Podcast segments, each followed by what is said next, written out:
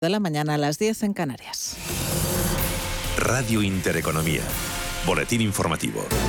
Buenos días. En respaldo absoluto de la vicepresidenta segunda del Gobierno, Yolanda Díaz, al ministro de Consumo, Alberto Garzón Díaz, insiste además en que su defensa de la ganadería extensiva es también uno de los objetivos del Gobierno plasmado, dice, en documentos públicos sería bastante surrealista que un ministro que está cumpliendo con el eh, acuerdo de gobierno y con la ciencia, eh, bueno, tuviera que dar algún paso.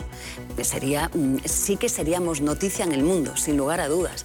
Por tanto, no es necesario que lo diga, eh, que respaldo profundamente al señor Garzón. Defensa Garzón que Yolanda Díaz ha hecho en la televisión pública, donde ha asegurado además que la salud de la coalición es muy buena. Yo entiendo que la derecha pues eh, sueñe ¿no? con, con, que se va a romper la coalición. Ya les digo yo que no, que estén muy tranquilos, que el gobierno de España está comprometido con su país, que estamos transformando eh, nuestro país, que lo hacemos además de la mano de la Unión Europea y por favor eh, no le voy a dar esa buena noticia a la derecha de mi país y mucho menos a la extrema derecha. Sobre la reforma laboral, Díaz se ha abierto a hablar con todos los grupos, aunque el Ciudadanos y avisa a sus socios que no apoye el decreto. Dice deberá explicar a sus votantes que rechaza una norma que recupera derechos. Desde el Partido Popular, entre tanto, insisten en que Pedro Sánchez no cesa a Alberto Garzón porque no se atreve a enfrentarse a Yolanda Díaz, a Pablo Montesinos, vicesecretario de Comunicación del Partido Popular si Garzón sigue en el Consejo de Ministros es porque Pedro Sánchez no se atreve a dar una batalla eh, con Yolanda Díaz. Por lo cual, Aquí al final lo que nos encontramos es ante un problema político de enorme envergadura para Pedro Sánchez. En los mercados financieros avances generalizados los que vemos esta sesión en las plazas europeas a la espera del dato de IPC en Estados Unidos y tras conocerse que la inflación en China se moderó al 1,5% al cierre de 2021. Gonzalo Sánchez es director de inversiones de GESConsul.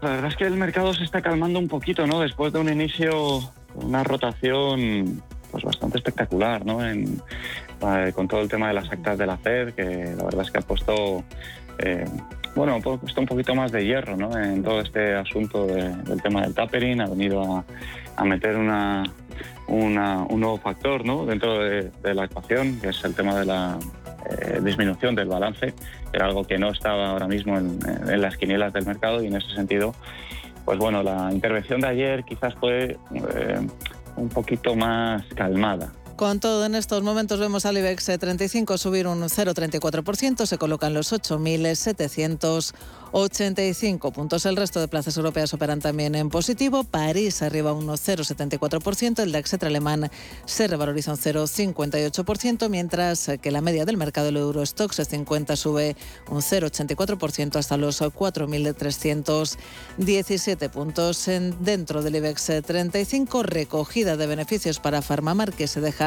un 4,52%. Recortes también para Naturgy del 1,52%, mientras Camadeus y AENA cotizan ambas con descuentos del 0,92%. En positivo es ArcelorMittal, quien lidera los avances, lo hace con un repunte del 4,34% en esta zona alta de la tabla. Vemos también a valores como Celnex, que se revaloriza un 2,16%, como Indra, que sube un 1,94%. Y el precio de la luz ha caído este miércoles cerca de un 8% hasta situarse en los 206,7 euros el megavatio hora. Pese a este descenso, el precio de la luz es un 14% más caro respecto al miércoles pasado y casi triplica el importe que marcó el pool hace justo un año en medio de la ola de frío que azotaba la península tras el paso de la tormenta Filomena.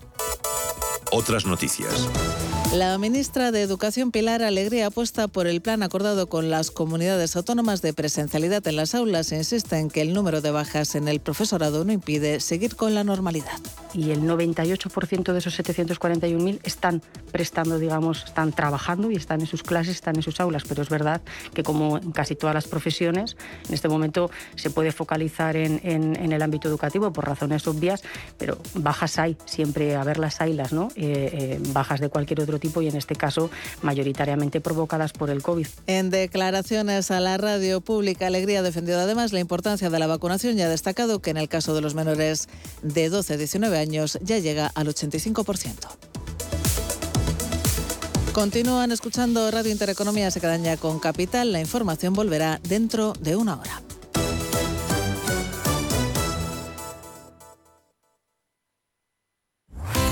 Radio Intereconomía. Eres lo que escuchas. Si caminas solo, irás más rápido. Si caminas acompañado, llegarás más lejos. Luna Sevilla es su asesor patrimonial de referencia. Prestando nuestros servicios como agentes de Caser Asesores Financieros, somos una empresa con amplia experiencia profesional y una clara apuesta por la formación de calidad, la información transparente y objetiva y por el asesoramiento financiero personalizado y continuado. Si desea más información, visite lunasevilla.es o llámenos al 91 762 3442. Radio Intereconomía, una excelente plataforma para anunciar tu empresa, con una audiencia exclusiva, con poder adquisitivo medio alto y que sabe lo que quiere. Teléfono 919992121 y en comercial arroba intereconomía.com.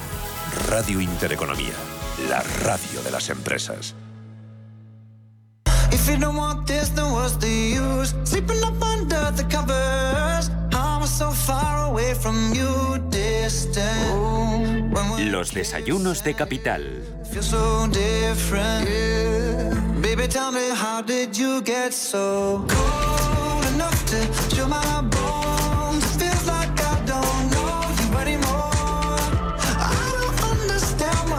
7, Radio Intereconomía. Enseguida abrimos nuestro consultorio fiscal, espacio que dedicamos a resolver sus dudas sobre impuestos. Hoy en ese consultorio estará Jesús Ruiz Ballesteros. Él es economista y abogado y director de Ruiz Ballesteros Abogados y Asesores Fiscales. Él responderá a sus dudas en directo.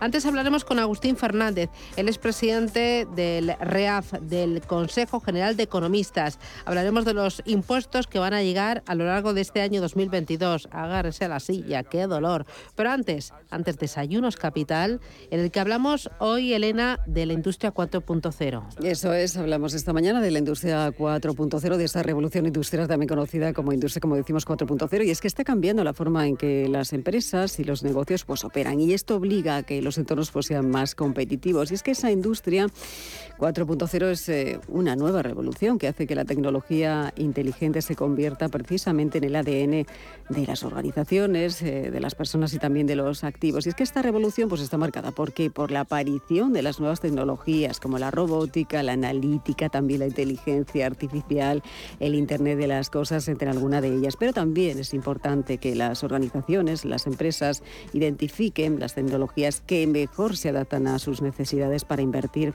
en ellas. Y la pregunta que nos hacemos esta mañana es si las empresas que no entiendan estos cambios y estas oportunidades que trae consigo la industria 4.0 corren el peligro de perder esa cuota de mercado. Es la pregunta que vamos a trasladar ya a nuestro invitado esta mañana. Es Enrique Ramírez, presidente del Observatorio de la Industria 4.0. Enrique, bienvenido, buenos días.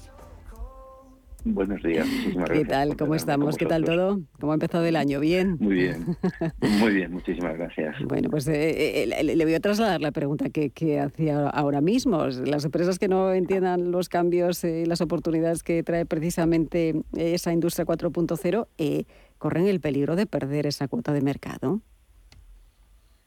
Mm, Pues probablemente. Yo creo que las empresas que no se transforman digitalmente están abocadas al fracaso.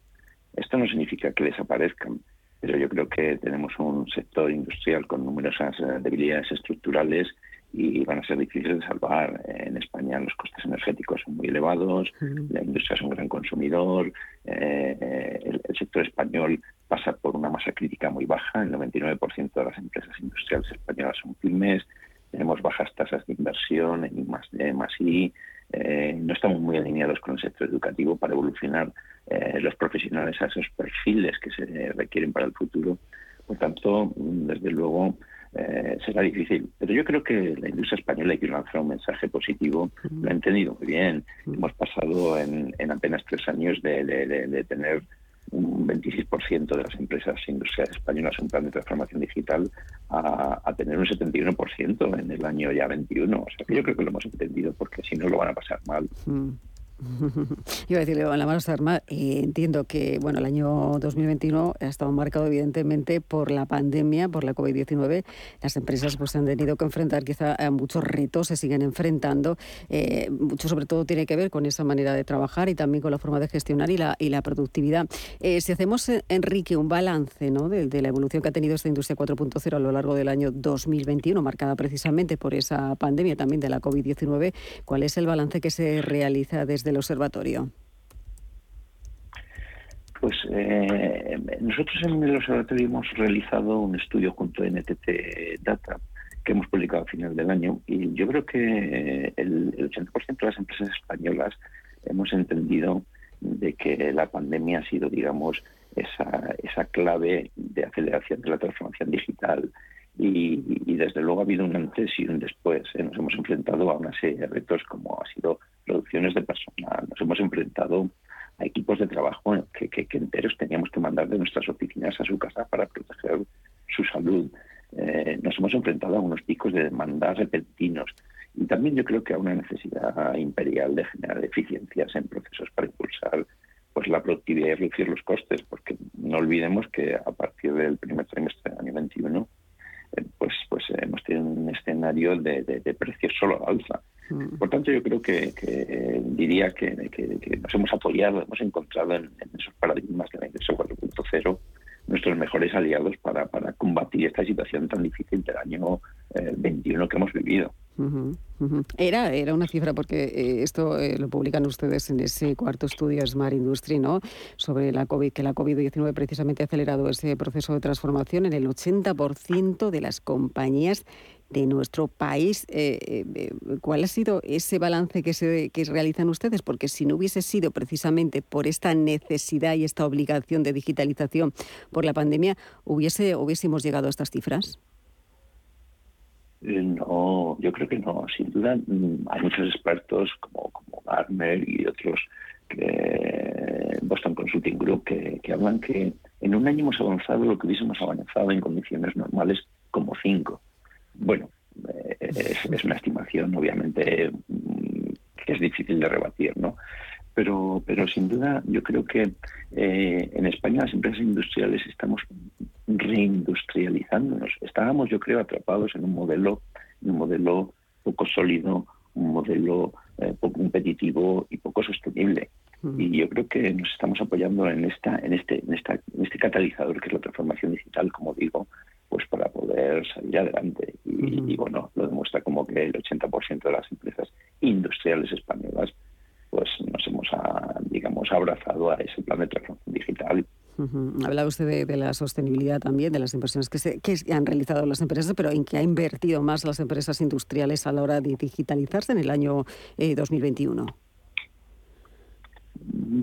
bueno, yo creo que las empresas eh, han entendido que, la transformación digital, que era una de las barreras, que pensaban que la transformación digital iba de inversiones altas.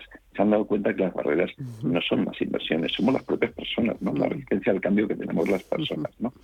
Pero, pero yo creo que eh, las tecnologías en las que más se está invirtiendo, sin lugar a dudas, es en lo que yo llamo la energía del futuro, que son los datos. El que tiene el dato tendrá el poder en el futuro.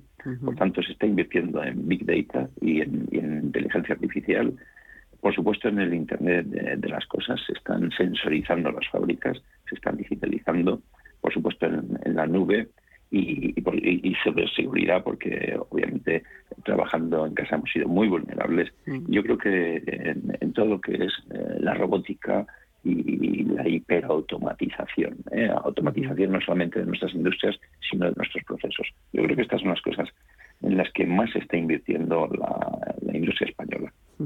Eh, se habla de, también de esos Next Generation, de la llegada de lo que pueden suponer los fondos ¿no? para, para la industria en España. Eh, desde el observatorio, eh, ¿cuál es esa valoración que puede o que podemos esperar precisamente de los fondos Next Generation? Bueno, la verdad es que nos han creado muchas expectativas. Yo recuerdo que a principios del año 21 parecía que iba a fluir mucho dinero y las cosas están fluyendo más lento de lo esperado. ¿no? En cualquier caso, yo creo que tenemos la necesidad de, asignar, captar y utilizar de manera eficiente todos estos fondos provenientes de la, Unión Europea. Eh, Será el año, le iba a preguntar, muy- eh, eh, será el año de, de los fondos, este año, el 2022, eh, con la previsión que teníamos de 2021, eh, ¿no? que, de que llegaran, ¿no? Bueno, pues no ha sido todo, precisamente no ha llegado lo que se necesitaba. El 2022 eh, será el año de los Net Generation. Yo soy optimista por, por, por, por naturaleza y yo creo que sí, yo creo que se están empezando a aterrizar cosas, pero desde el observatorio solicitaría que no lleguemos como casi siempre tarde. Una planta cuando se seca no, hace falta regarla. Y abogo por algo que no veo claro y son dos conceptos para muy, muy sencillitos de entender, que es sencillez y agilidad. Y esto es lo que haría que no se nos secasen las plantas, ¿eh? no se nos secasen las industrias. Eso, eso es importante, eso es importante porque también, eh, fíjese que hemos debatido en muchas ocasiones aquí sobre esas ayudas, sobre los fondos, las subvenciones, que, que es algo de lo que se necesita ¿no? Eh, en muchas de las empresas, pero a veces que no llega toda la información, no se tiene toda la información posible para poner en marcha ese tipo de, de ayudas. Eh, eh, ustedes tienen un papel también importante, ¿no? Se implican ¿no? Eh, para que estas ayudas lleguen precisamente a esos eh, proyectos, de, a las empresas, a las, a las industrias, y eso es algo muy importante. absolutamente es clave, es clave para garantizar esa resiliencia en nuestro sector, el que esto fluya. Y de hecho, ahora en enero, el primer evento que como observatorio hacemos en este año, lo haremos el día 27 de, enero, va fundamentalmente enfocado no solamente a ver un poco la coyuntura económica a la que nos enfrentamos, sino un poco cómo poder ayudar a las empresas a, a- a algo que es a veces un poco difícil, ¿no? Los plazos, los condicionantes, eh, la información. Eh, Enrique, pero hay veces que... Esto eh, las empresas le- están preparadas. Claro, le iba a preguntar. eh, efectivamente, es porque hay información, eh, eh, pero no, no se traslada o, o- o porque, bueno, pues eh, no se sabe interpretar muchas veces. Pues yo creo que un poco las dos cosas. No olvidemos que, que en España el sector industrial tiene apenas 200.000 empresas Mm, y el 99, coma algo por ciento de estas empresas son pymes mm. Y no tienen recursos para todo esto y no están acostumbradas a todo esto. Eh, Entonces, mm, eh, obviamente tiene que haber eh, ayuda externa para que estas eh, ayudas puedan fluir, si no, desde luego las empresas no van a utilizar todos los fondos que nos lleguen. Y eso sería muy preocupante, porque esto no es la primera vez que nos pasa en España, que no somos capaces de agotar todos los fondos que nos vienen de Europa. Muchos de ellos se quedan exentos, eso es verdad, en algunos de los proyectos que no se canalizan también es cierto. Eh, iba a decir, nivel corporativo, o sea, comparativo en este caso con, con Europa, y no sé cuál es la situación de las empresas españolas con respecto al resto de Europa. ¿Cómo nos encontramos, eh? Bueno, pues como digo, yo soy optimista y además en España somos eh, early adopters en términos de nuevas tecnologías, ¿no? Y yo creo que esta crisis sanitaria nos ha revelado nuevamente algunas particularidades de ese modelo que, como digo, es un poco débil, ¿no? Que nos hace muy vulnerables a los shocks eh, externos eh, comparados con Europa. Nuestro modelo económico no tiene inercia. Cuando hay una recesión, caemos más que la media de las economías europeas. Y lo hemos visto el año pasado. Hemos sido la economía europea con mayor del PIB. También es verdad que al tener poca inercia, cuando crece la economía, pues en ciclos expansivos, y estamos viendo este año, pues parece que vamos a ser una de las economías con mayor crecimiento del, del- del- del PIB, ¿verdad? Eh, entonces, bueno, yo creo que, que tenemos que seguir incorporando la digitalización, conocimientos, nuevas tecnologías, hacer innovaciones destinadas a la digitalización ¿eh? y, y- y sobre todo pues para eso, para, para, para salir y no estar atrapados en ese modelo que yo digo que, que- que- que es un poquito mm, del que tenemos que liberarnos ataduras y que nos abrazamos a la transformación digital para, para, para reindustrializarnos, para tener un modelo sostenible, un modelo eh, eficiente, un modelo eh, que, bueno, pues productivo. Eh, le iba a preguntar, eh, ¿cuál será la próxima revolución? ¿Podemos hablar de la industria 5.0 o es demasiado pronto? Apenas, apenas, apenas llevamos 6-8 años con el concepto de industria 4.0, y ya- pero ya se está empezando a acuñar el término 5.0. La Sí. verdad es que eh, en Europa Con el número 5 en este ya caso empiezan a hablar. Sí. Ya empiezan, sí, sí, sí. Bueno, yo creo que, que- que la industria 4.0 ha puesto mucho foco en la investigación, la innovación, en los cambios de modelos y demás. Pero yo creo que eh, la industria 4.0 empieza a añadir para mí tres conceptos muy importantes. Uno es la resiliencia, otro es la sostenibilidad y el más importante de todo, el acercamiento humanístico, ¿eh? poner a las personas en el centro de la revolución industrial. Porque como decía antes, el 30% en España de los proyectos de transformación digital fracasan por las personas, porque no las ponemos en el centro de las organizaciones. Yo creo que este es el concepto que, que quizá aporta la, lo que se está empezando a cocer en Europa como, como industria 5.0. Pero yo creo que es un poquito pronto todavía. Tenemos que ver con el 5G, que sea un nuevo estándar de comunicación, mm, grandes cambios y, muchos paradigmas van a socializarse y lo vamos a poder emplear casi todas las empresas que nos permita sobrevivir en este cambio. Bueno, pues seguiremos hablando sobre los cambios que, que están por llegar, que son, que son muchos. Eh, Enrique Ramírez, presidente del Observatorio de la Industria 4.0, muchísimas gracias por acompañarnos en estos desayunos y contarnos bueno, pues, cuáles son las claves, y cuáles serán la, evolución quizá de esa industria 4.0 en los próximos años. Muchísimas gracias, un placer. muchísimas gracias a ustedes y muchas gracias a todos sus oyentes. Gracias, un saludo. Gracias, saludo.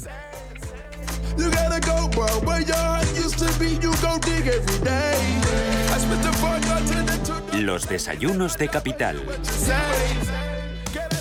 ¿Qué le diría Cervantes al presidente del gobierno o Voltaire a la oposición?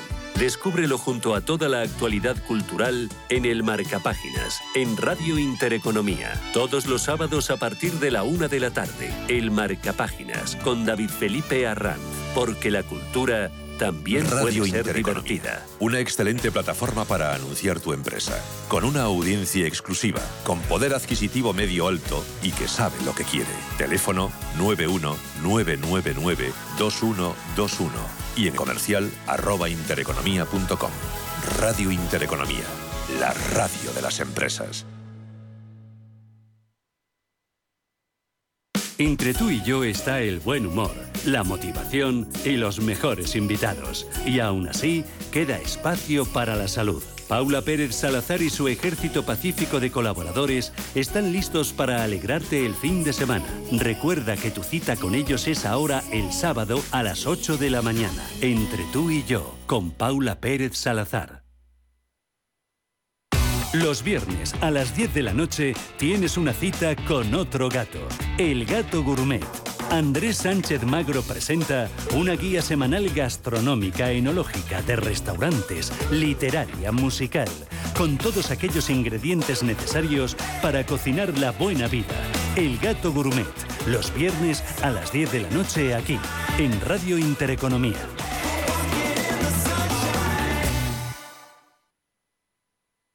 Hola, soy Rafa Jiménez, presento a media sesión en Radio Intereconomía. A media sesión, para resumir esas mañanas que dan tanto de sí. De una forma amable y donde abrimos el abanico de la información. De 12 a 2 del mediodía en Radio Intereconomía. Di que nos escuchas.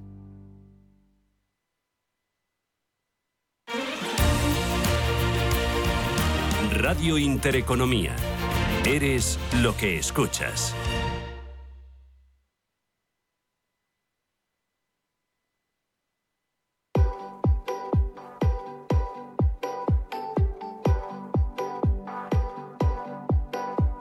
El Foro Fiscal.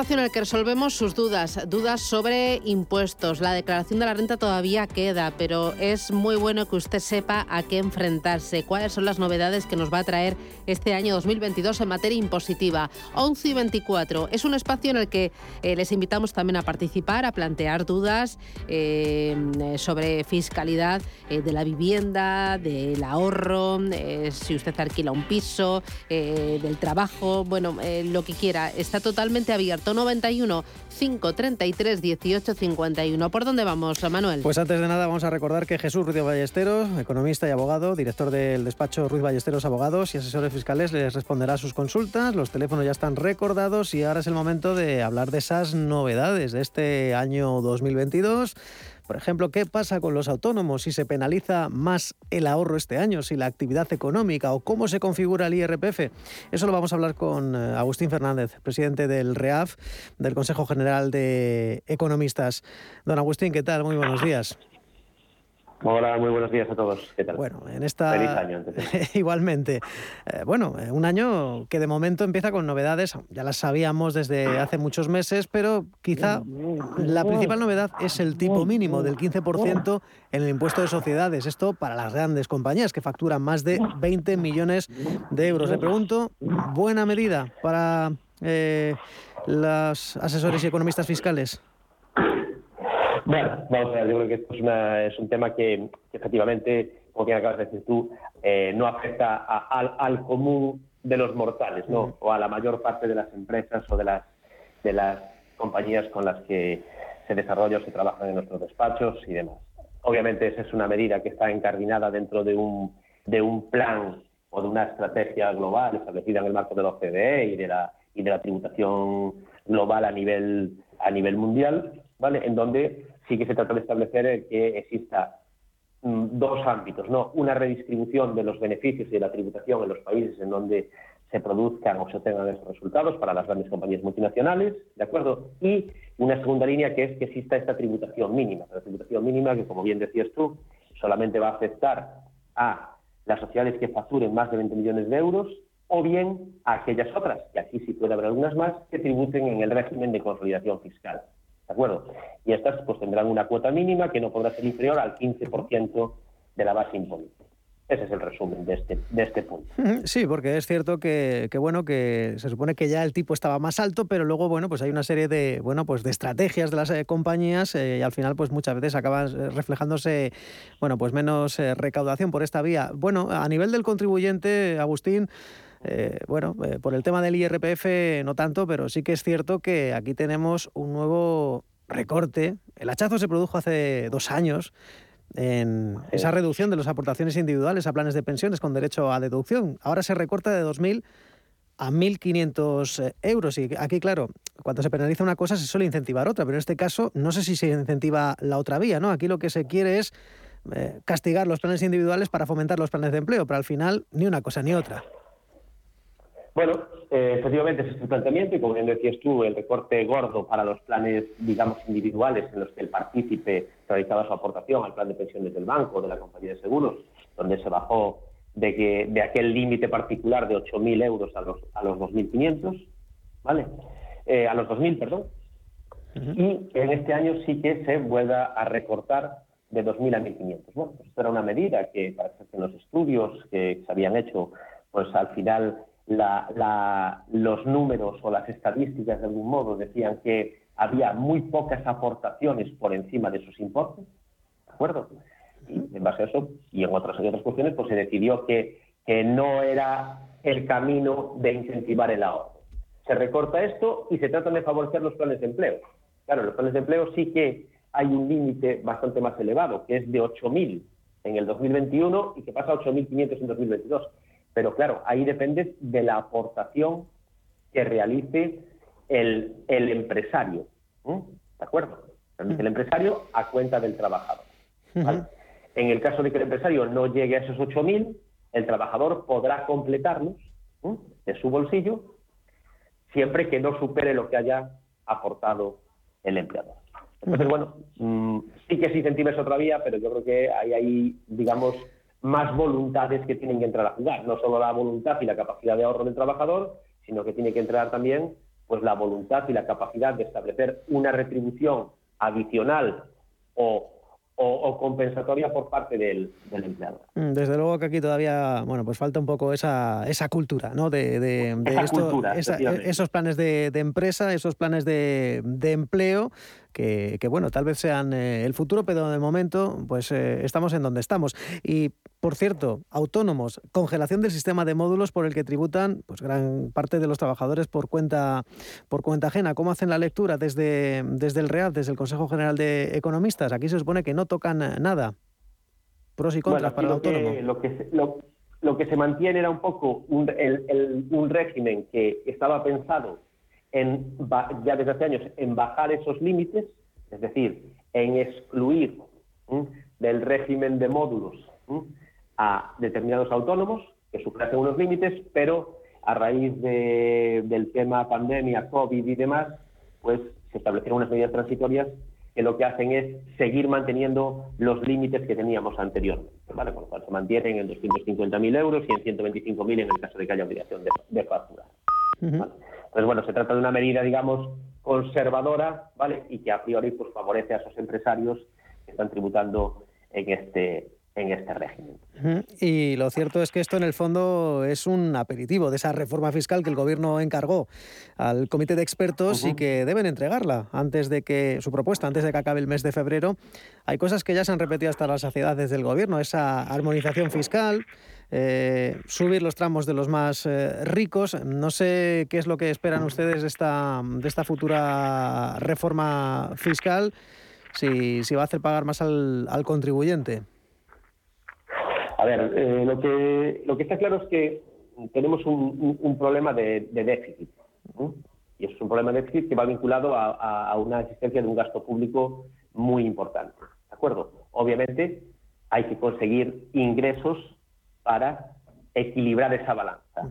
Eh, una, de una de las vías, obviamente, sí, subir impuestos. Pero yo creo que estamos en un punto en donde no debería de ser ese el camino, el camino principal se pueden subir tramos de IRPF a las rentas más altas? ¿Se está diciendo? Sí.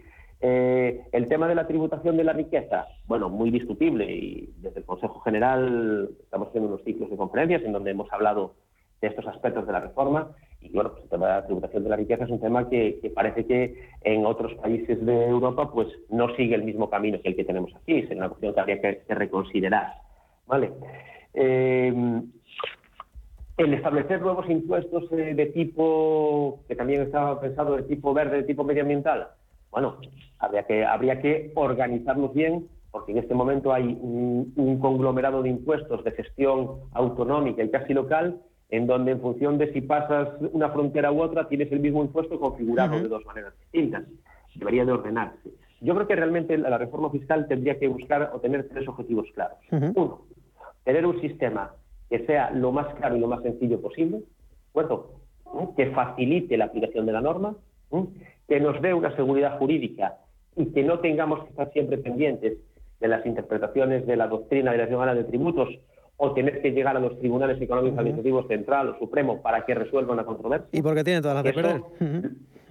claro, porque eso además lo que hace es eh, retraer, digamos, la inversión y en línea con esto, lo que tiene que hacer es fomentar la actividad económica. El fomento de la actividad económica lo que va a traer es que esas empresas, esas sociedades, esos empresarios tengan resultados positivos y esos resultados positivos paguen impuestos y contribuyan a, la suma de las cuentas públicas en el capítulo de ingresos. Pero no por una mera subida de impuestos, sino por un fomento de la actividad económica, un fomento de que, las, de que la gente emprenda, quiera, quiera tener un negocio y trate de participar en, el, en el capítulo de producción, porque si no, lo que estaremos haciendo es fomentar otro tipo de, actitudes que no conllevan una generación de riqueza. Vía bonificaciones, vía congelación de, tributos a la hora de formar una empresa.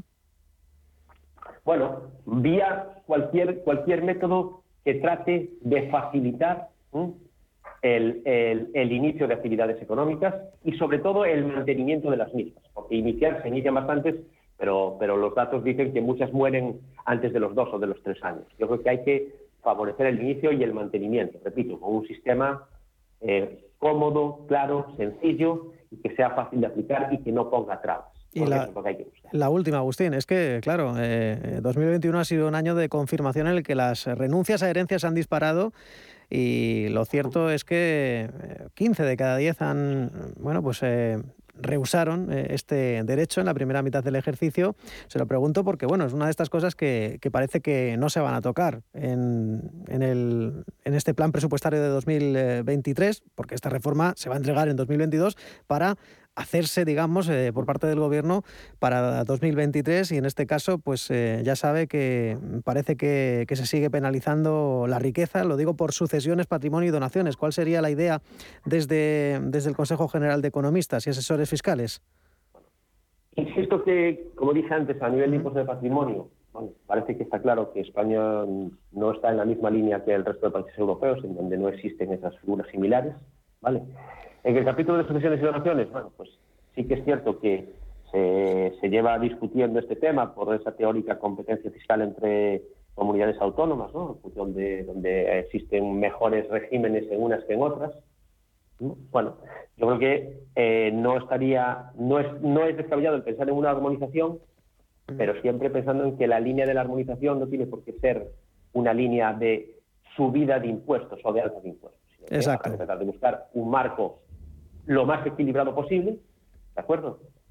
Uh -huh. para, el, para el conjunto, pero no, no eh, digamos, equiparar armonización equivalente a subida de impuestos. Yo, yo creo o creemos que ese no es, no es el camino, sino que hay que tratar de buscar pues eso, un marco que permita una estabilidad y, y, y una razonable eh, Es- equiparación de las comunidades. Es uno de los grandes eufemismos de este Ejecutivo. Hay que, tener, hay que tener en cuenta, Sí. una cuestión importante es que todo eso va ligado a una cuestión muy, muy mayor y muy, y muy importante, que es el régimen de financiación de las comunidades autónomas.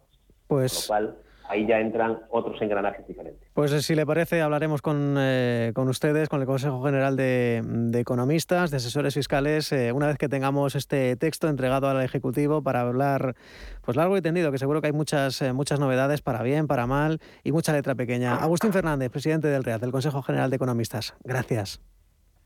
Muchísimas gracias a vosotros, un placer. El Foro Fiscal.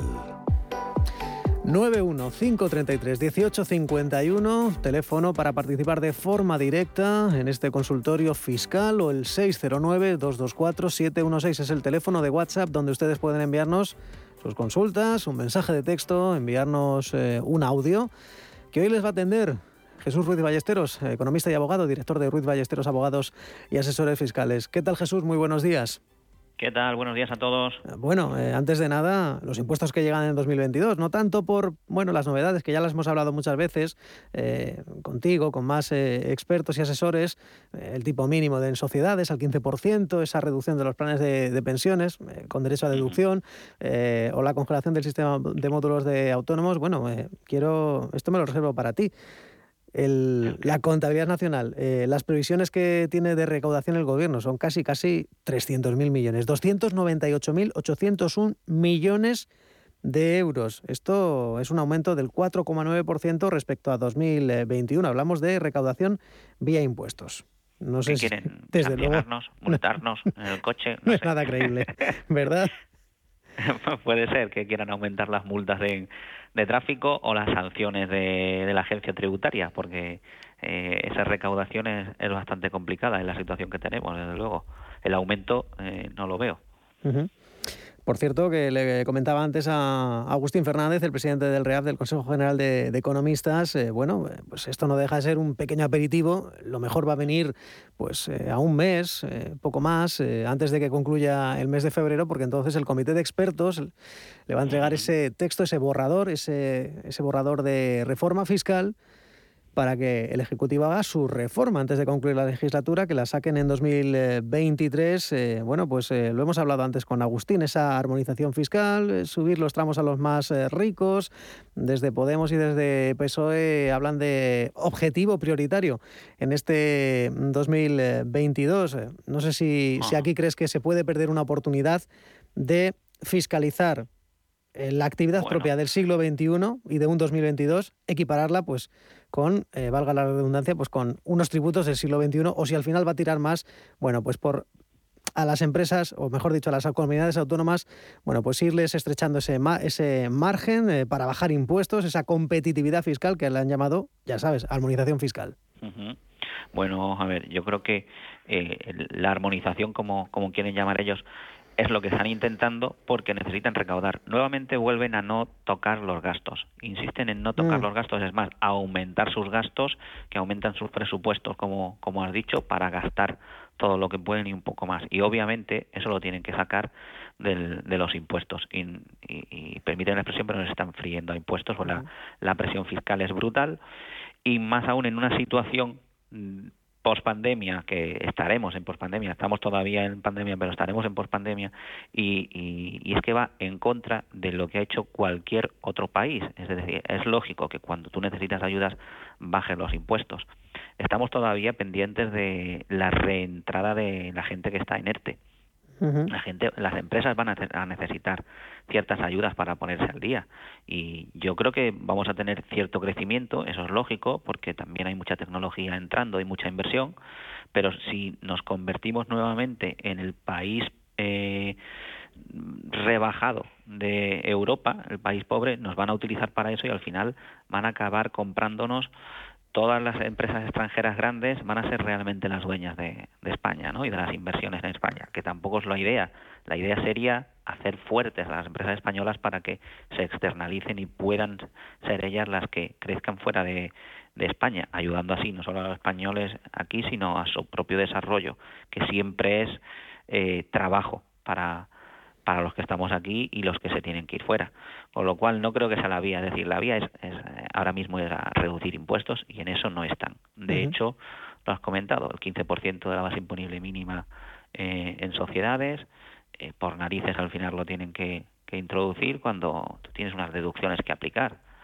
Eh, en fin, es, es un tema controvertido, pero yo, yo no lo veo. Yo creo que deberían reducir gastos y, y dejarse de Y de- historias, básicamente. Y de momento, pues la verdad es que máximo mutismo, porque bueno, no, no conocemos ni quién integra ese comité, comité de expertos para que pudiéramos hacernos, bueno, pues alguna ligera idea. Pero bueno, como decimos, hay No lo novedades, hay, no las lo hay. contaremos en este foro fiscal, como cada miércoles, en Capital Intereconomía. Vamos con el primer oyente. José Manuel, ¿cómo está? Buenos días. Hola, buenos días. Muchas gracias, hombre. Gracias a ver, llamar. Díganos. te- tengo una duda. Yo he vendido 2.000 títulos, concretamente de Sol Meliac, para compensar. eh, tenía minusvalías para compensar plusvalías. Aún me quedan más. Vendí, las, lógicamente, las más antiguas. Yo puedo, a día de hoy, lo- las vendí en los últimos días de diciembre. A día de hoy yo puedo comprar títulos de la, dicha empresa, aprovechando la deducción. Vamos a ver, pues deben transcurrir más de dos meses para que las pérdidas producidas por la venta de esas acciones de esa empresa pueda compensarlas con las plusvalías de que produzcan esa empresa. Es decir, yo esperaría al menos dos meses y un día para volver a comprar acciones de esa misma empresa, porque si no se entiende que hay eh, una eh, como es una mm, bueno que el intento es simplemente la la, el intento de ganar dinero a, a toda costa y no se le admitirían esas pérdidas para compensarlas. Al menos dos meses y un día. De acuerdo. Pues eh, muchas gracias por su llamada, José Manuel. Recordamos los teléfonos 91-533-1851 o si lo prefieren enviarnos un mensaje, un audio al 609-224-716. Mientras tanto, tenemos una consulta, en este caso nos llega por el eh, teléfono de WhatsApp eh, y nos dice que hace tres años vendió su casa habitual y marcó la opción de reinversión y tenía dos años para comprar otra, pero dice, pasados los dos años no he comprado ni he reinvertido. ¿Cómo tengo que declararlo en esta declaración? Gracias y un saludo. tendría-. Lo que tendría que hacer sería eh, modificar la, la declaración anterior, hacer una liquidación complementaria en la de hace tres años, básicamente. Y ahí eh, le- poner las cantidades que realmente, como no reinvirtió, quitarle el tic, por decirlo así, en la casilla que marca eh, en que no ha reinvertido y le saldrá la cantidad a pagar. La pagará y después le llegará una carta de Hacienda solicitándole eh, el recargo. Bien, pues eh, la consulta, en este caso que nos llegaba por WhatsApp y volvemos al eh, teléfono. Saludamos a María. ¿Cómo está María? Buenos días. Hola, buenos días. Díganos. Mire, mi pregunta era para mm, tengo una duda, vamos, una duda, no, tengo un problema. Y es que mm, está, estoy en... ¿Perdón? Sí, sí, ¿Estoy en díganos, directo? díganos. Sí, sí, claro, claro, por Sí. supuesto, sí, sí. Vale, es que no, no sabía. Vamos a ver, tengo un problema y es que mm, yo tenía, vamos, tengo unas acciones, unos valores eh, que los compramos, los compró, vamos, los compramos mi marido y yo en, eh, los años 90. Eh, mi marido falleció, ya está todo el tema mm, resuelto de que estén a las que eran suyas a su nombre y las que eran mías al mío y tal, ¿no? Pero resulta que no sé cuando voy a hacer eh, una, lo he vendido acciones con pérdidas, otras acciones, ¿vale? Sí. No las mismas, no, no el mismo valor, sino otro valor lo he vendido con pérdidas. Ahí puedo hacerme un descuento, digamos, de ganancias con pérdidas.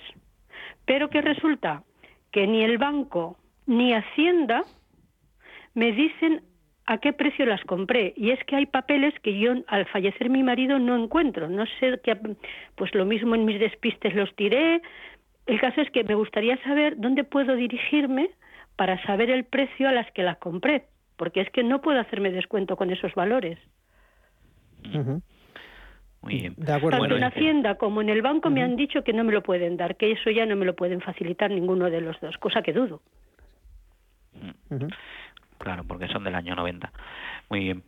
Bueno, el, el asunto es que efectivamente eh, la información fiscal no le aparece en el año de la compra, él solo le aparece en las ventas. Entonces es, es cada uno el que tiene que aportar la documentación de la compra. Cuando son del año 90, ahí pues tendrá el problema de, de, tenerla. Debería tenerla usted o su marido en el momento de fallecer, no la tienen. Mm, No se me ocurre, porque debería ser eh, una información que le pueda suministrar el banco, que no la tendrá porque es de hace 30 años, y si no la tiene, o bien busca un valor, el valor al que estaban de alguna forma por internet, en la, pues no sé si en el banco, no, en el Banco España no, sería en la propia bolsa, en alguna página web de, de bolsa, si es que si es que existe estos datos y si no eh, puede tener un problema porque le podrían considerar un valor excesivamente bajo o incluso cero que no de- que debería pelear y, y más o menos estimar el valor por el que lo compró. Los movimientos bancarios le podrían ayudar. Eso sí los tiene que tener el banco. Es decir, cuánto salió de mi banco eh, por la compra, si salieron 5.000 euros o, o eh, 300.000 pesetas en su momento, pues ese movimiento debería ser el de la compra y estimar el precio unitario sabiendo el número de acciones que tiene, que eso sí lo sabe. Entonces, a partir de ahí sacar el valor unitario de, de cada acción. En cualquier caso, como son del año 90, hay un régimen transitorio para aplicar a todo lo que se compró antes del año 94 y por ahí podrá aplicar una deducción eh, considerable de las ganancias y pérdidas patrimoniales cuando haga su declaración de la renta. Bien, pues eh, era una de las consultas de, de nuestro oyente, en este caso de María, y saludamos a José Manuel. Hola, ¿qué tal José Manuel? ¿Cómo está? Hola, buenos días. Bueno, pues eh, otro, otro compañero más. Eh, díganos, eh, ¿qué es lo que quería consultar? Mire, la consulta es la siguiente. Estamos haciendo los hermanos una aportación a nuestra madre para que pueda llegar a fin de mes. Sí. Entonces, quería preguntarle si estas aportaciones que hacemos los hermanos eh, tienen alguna forma de deducción en la declaración a final de año y en el caso de que esto fuera posible, eh, ¿cómo debemos eh, documentarlo? Bueno, aquí habría que ver si esas aportaciones son, eh, por un lado, a título gratuito, es decir, simplemente le aportan dinero todos los meses, sin más, eh, para que ella, eh, para su sustento. Llega, llega a fin de mes. Bien, ¿y vive con alguno de, de los hijos, de, los- de sus hijos? No, vive, vive sola, vive sola. Bueno, vive sola y cada uno de los hermanos todos los meses hacemos una aportación y al final del año pues vienen a ser unos 2.500 euros por, por hermano. Bueno, pues como no vive con ninguno solo, si co- viviese con alguno con el que viviese, podría tener una deducción extraordinaria en renta, igual que se tiene por los hijos, se puede tener por los padres. Eh, por los ascendientes, se tiene por los descendientes, se puede tener por las ascendientes. Eh, las aportaciones para el sustento de nuestros padres no, no tienen a priori ninguna deducción estatal y en cualquier caso son una obligación, igual que ellos, es decir, hay que eh, mantener a nuestros padres eh, igual que ellos nos mantuvieron en, en su momento. Tenemos la obligación de respetar y mantener y ayudar a nuestros padres de acuerdo con el Código Civil y con, nuestra moral, ¿no? Pero eh, eh, no tiene una deducción por ello. Bien. Vale, vale. Pues es más, podría ser considerado, en cualquier caso, podría ser considerado algún tipo de donación, eh, pero vamos, no, no son cantidades, no son cantidades significativas para nada. Bien, pues muchísimas gracias, Por, la, por la consulta, José Manuel. Las aportaciones eh, eh, protagonistas también de este consultorio. Recordemos que todavía tenemos un poquito más de tiempo. 915331851 o enviarnos un audio al 609-224-716. Vamos a escucharlo. Adelante. Buenos días, soy Ignacio y llamo de Madrid. Yo tengo de una empresa eh, que es una ETP, mi pregunta es si tributa igual que la CTF o que las acciones. Muchas gracias y enhorabuena por el programa. Bueno, pues gracias a usted, Ignacio, desde Madrid. Eh, todo tuyo. Bueno, eh, pues tengo que decir que una ETP, a priori, no sé a qué se refiere con lo de una ETP. Los ETFs, en creo que se refiere a un producto financiero, como el que ha dicho, como los ETF y demás. Eh, entonces, pues sí, los productos financieros tienen el mismo tratamiento, ganancias o pérdidas patrimoniales en la, en la venta y los rendimientos del capital mobiliario en el caso de recibir eh, algún tipo de dividendo o algún tipo de, retribución eh, durante su tenencia. ¿Vale? Y cuando se vendan, pues eso, una ganancia o pérdida patrimonial compensable con las pérdidas patrimoniales no tiene no tiene ninguna complicación.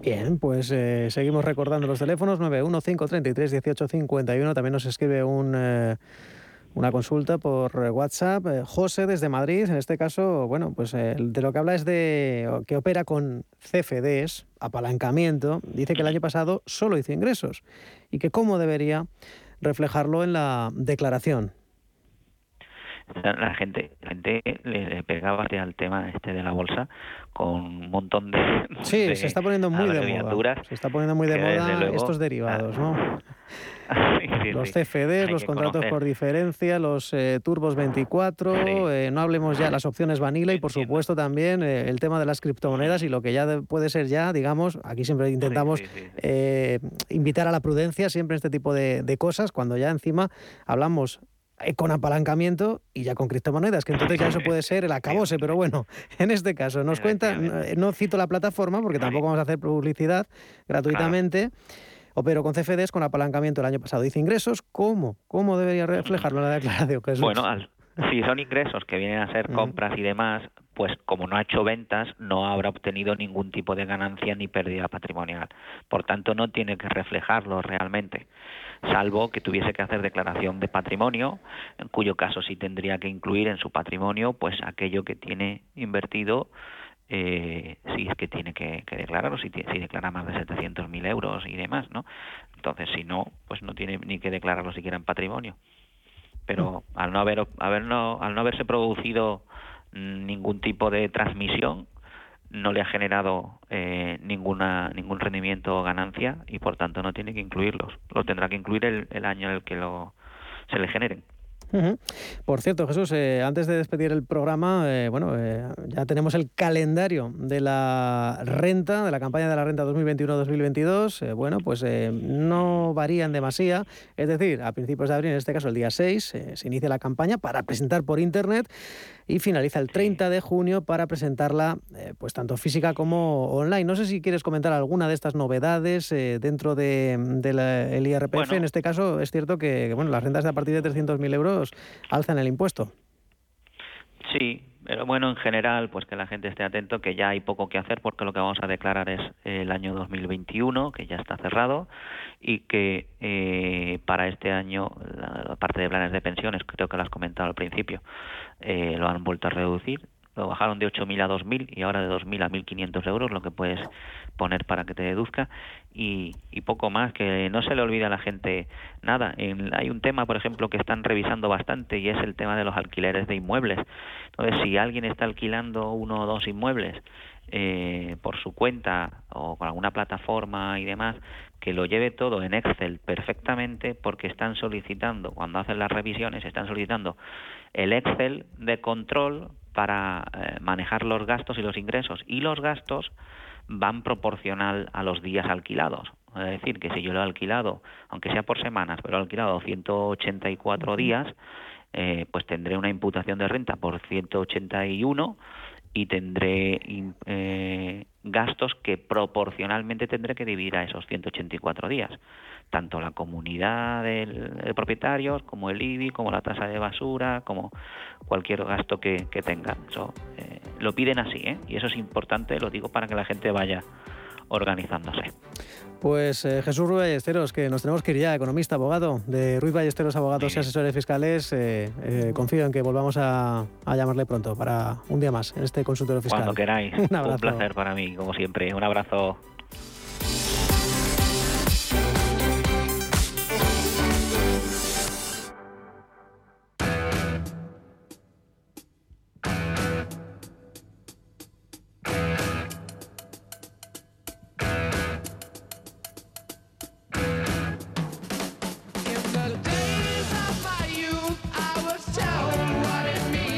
Nos vamos y lo hacemos con la música de Led Zeppelin. Tal día como hoy se daban a conocer al mundo. Hace exactamente 53 años publicaban su álbum debut y el disco se abría con esta canción. Good Times, Bad Times. Jóvenes y no tan jóvenes del mundo descubrían la que sería una de las bandas más influyentes y una de las mejores carreras de la historia. Con ellos nos vamos. Gracias y hasta mañana a las 7.